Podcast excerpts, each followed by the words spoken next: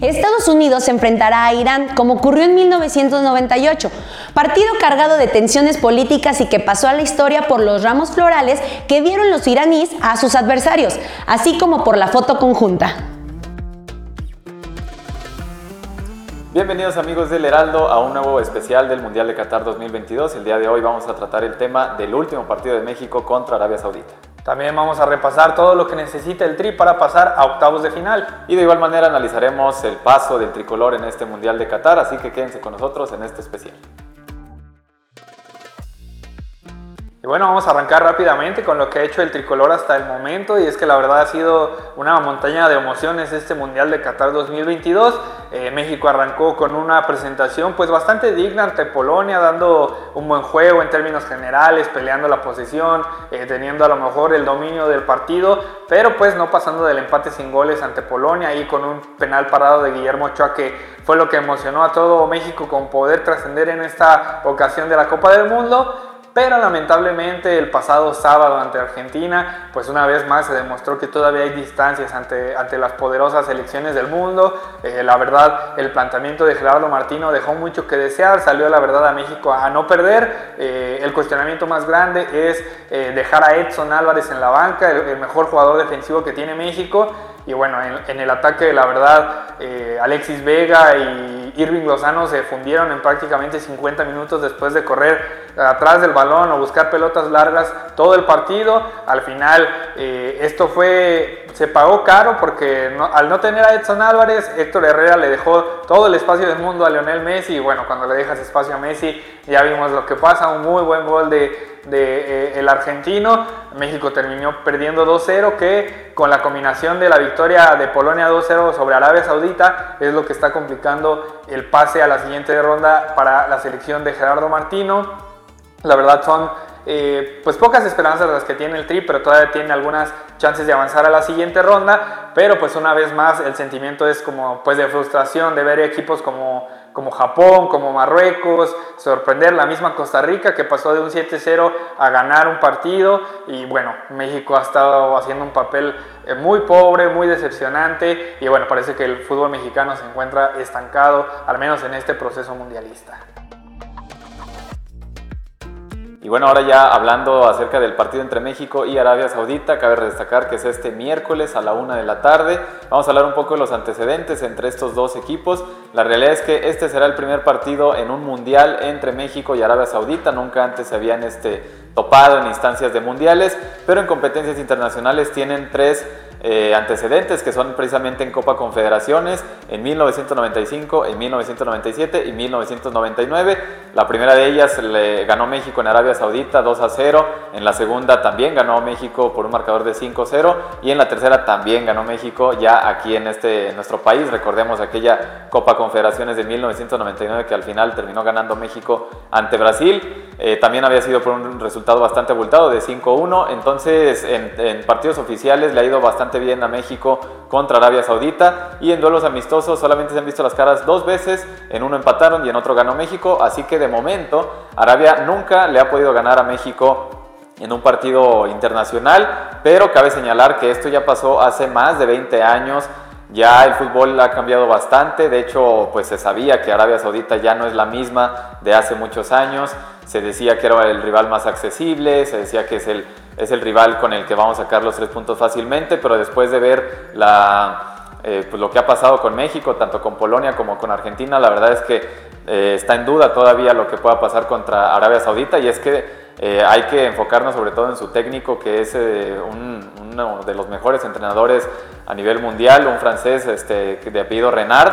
Él ha hecho grandes, grandes logros con, con, selecciones africanas y bueno, en esta ocasión con Arabia logró ese histórico triunfo contra Argentina. Así que no hay que sorprendernos si llega a haber ahí incluso un empate, una victoria. Obviamente todos queremos que gane México, se le ha dado bien eh, al enfrentarse contra esta selección, pero como les decimos siempre, el fútbol ha cambiado y pues eh, ojalá que Arabia no, no logre la misma sorpresa contra Argentina, pero bueno, estos son los antecedentes entre Arabia y México eh, a lo largo de la historia. Y bueno, antes de pasar con la calculadora para ver lo que necesita México para pasar a la siguiente fase, vamos a escuchar a nuestro compañero del Heraldo de León, Paco Gómez, con su opinión.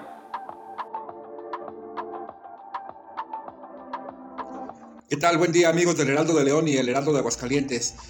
Les saluda Francisco Gómez, reportero de deportes. Pues para platicar un poquito sobre pues, la Copa del Mundo de Qatar 2022, en esta ocasión con un tema eh, que seguramente nos atañe principalmente a, los mexicanos. México con dos partidos no ha hecho goles, entonces vamos a platicar un poquito sobre, sobre este tema de los goles eh, de las selecciones de Conmebol y de CONCACAF en este mundial. Bien, pues eh, recordar que son Ecuador, Estados Unidos, Argentina, Costa Rica, Canadá, Brasil, México y Uruguay los que representan al continente americano en, Qatar 2022. Y hasta el momento, hasta lo que va haciendo un corte hasta el momento, pues el, continente americano ha marcado 12 goles eh, parte de sus selecciones. Ecuador, Argentina y Brasil son los que comandan en ese renglón al continente americano con tres goles cada selección. Eh, y pues bueno, eh, haciendo un recuento de pues, todos los goles, pues insistimos, Ecuador lleva tres, Brasil lleva tres, Argentina lleva tres y los demás goles han sido de Estados Unidos uno, Costa Rica uno, Canadá uno y México y Uruguay desafortunadamente sin goles. Entonces han sido 12 anotaciones las que han hecho los, los goleadores de América, del continente americano. Y destacar ahí un poquito lo que ha sido Ener Valencia de parte de Ecuador, que lleva tres goles y es el líder de goleo junto con el francés Kylian Mbappé ahí en, ese departamento. Y luego detrás están Lionel Messi de Argentina y Richarlison de Brasil, que llevan, que llevan dos goles cada uno. Bien amigos, pues nos despedimos. E, este fue mi comentario eh, en torno al Mundial de Qatar 2022 y pues nos vemos en la próxima. Gracias. Ahora sí, vamos a analizar lo que necesita México para pasar, porque ya empezamos con el tema de la calculadora, de los posibles escenarios, pero hay que saber, y por eso Diego ya estuvo estudiando, hizo toda una, una gráfica, tardó horas, este, hubo mucho café, hubo mucho desvelo para saber qué es lo que necesita México. Y bueno, primero que nada, si México empata y pierde, ¿qué le va a pasar? Estamos eliminados. Ahora, México lo que tiene que hacer es ganar, pero ¿qué pasa incluso si gana? Exactamente, México tiene que sacar los tres puntos para obtener aspiraciones a avanzar a la siguiente ronda. Eh, hay dos escenarios, uno es si Polonia logra la sorpresa y le logra sacar el resultado a Argentina, no importa por cualquier marcador, México ganando avanza a la siguiente ronda. Es decir, triunfo de Polonia más triunfo de México es igual a avanzar a octavos de final. Pero lo interesante y lo más probable es que Argentina le gane a Polonia. En ese caso, estas, México tiene obviamente que ganar, Argentina también, y se tienen que combinar los dos resultados para que haya cuatro goles. Es decir, México tiene que meter un gol y Argentina tres, eh, México dos y Argentina dos, eh, México tres y Argentina uno. Todas las combinaciones que nos den cuatro goles o más pasan a México. En caso de que Argentina y Polonia empaten, México tiene que ganar por cuatro goles. Ok, entonces este, pues ahí lo tienen. Eh, un empate de, entre Polonia y Argentina tampoco es como que nos da muchas esperanzas. dependemos más como que Argentina logre alguna goleada o que Polonia pues pueda dar la, sorpresa. Eh, también cabe destacar que sí, lo que dijo Diego, lo del tema de los dos goles, pero en caso de que los dos, los dos partidos terminen 2 a 0, tanto a favor de Argentina como a favor de México, quedarían Polonia y México completamente empatados en todo, en rivalidad directa, en goles anotados, en goles recibidos, y lo que se pasaría sería el criterio de desempate, que son las tarjetas amarillas. Eh, en este caso, México ahorita en el momento está en desventaja, tiene seis tarjetas amarillas y Polonia tiene cuatro. Entonces lo mejor, lo mejor sería este, que a Messi, que, que amonesten todos a, todos los de Polonia o que sí, que se dé una combinación no de cuatro goles, de cinco goles. ¿Qué te parece? Que Argentina gane algún 3-0 por así decirlo y México este, logre aunque sea por la mínima. Eh, pero entonces, si México llega a ganar 1-0 por así decirlo y Argentina 2-1 no pasamos. No, no pasamos. No pasamos, tienen que ser por combinación de, de, más de cuatro goles entre los dos partidos. Y bueno, también ya hablando de este encuentro, pues la verdad es que también este, llama mucho la atención el tema de las supersticiones, de los datos, de las estadísticas. Y es que si México no avanza sería algo pues único, sería algo pues un poco histórico porque México es una de las selecciones a nivel mundial que siempre avanza a los octavos de final. De hecho, tanto Brasil como México desde 1994 es el único país que logra acceder a octavos de final. Brasil ya está dentro de la siguiente fase, va a seguir con esta tradición. México este, pues podría romper esta, esta mala racha y de igual manera pues son muchos años en donde México no puede este, no puede sorprender al, al cabeza de serie también. Así es, y pues este va a ser la, va a ser la última prueba que tiene Gerardo Martino al frente de la selección. Esperemos que si no se logra el objetivo de avanzar, que sería un gran fracaso para el fútbol mexicano, al menos se deje una mejor sensación de lo que han sido estos últimos, o bueno, más bien estos primeros dos partidos. Y ahora sí que esperar a que Polonia o Argentina o la suerte nos, nos dé la combinación para, para avanzar a la siguiente ronda. Eh, nosotros como aficionados y también como... Eh, eh, periodistas que nos dedicamos a, entregarle a usted la información, pues la verdad es que sí eh, entendemos la molestia o la frustración que ha habido este mundial porque no ha sido un buen mundial. Pero pues bueno, ojalá que en la tercera jornada se cierre bien, se cierre de una, manera digna y pues si eso alcanza para avanzar a la siguiente ronda, veremos qué pasa probablemente pues con Francia.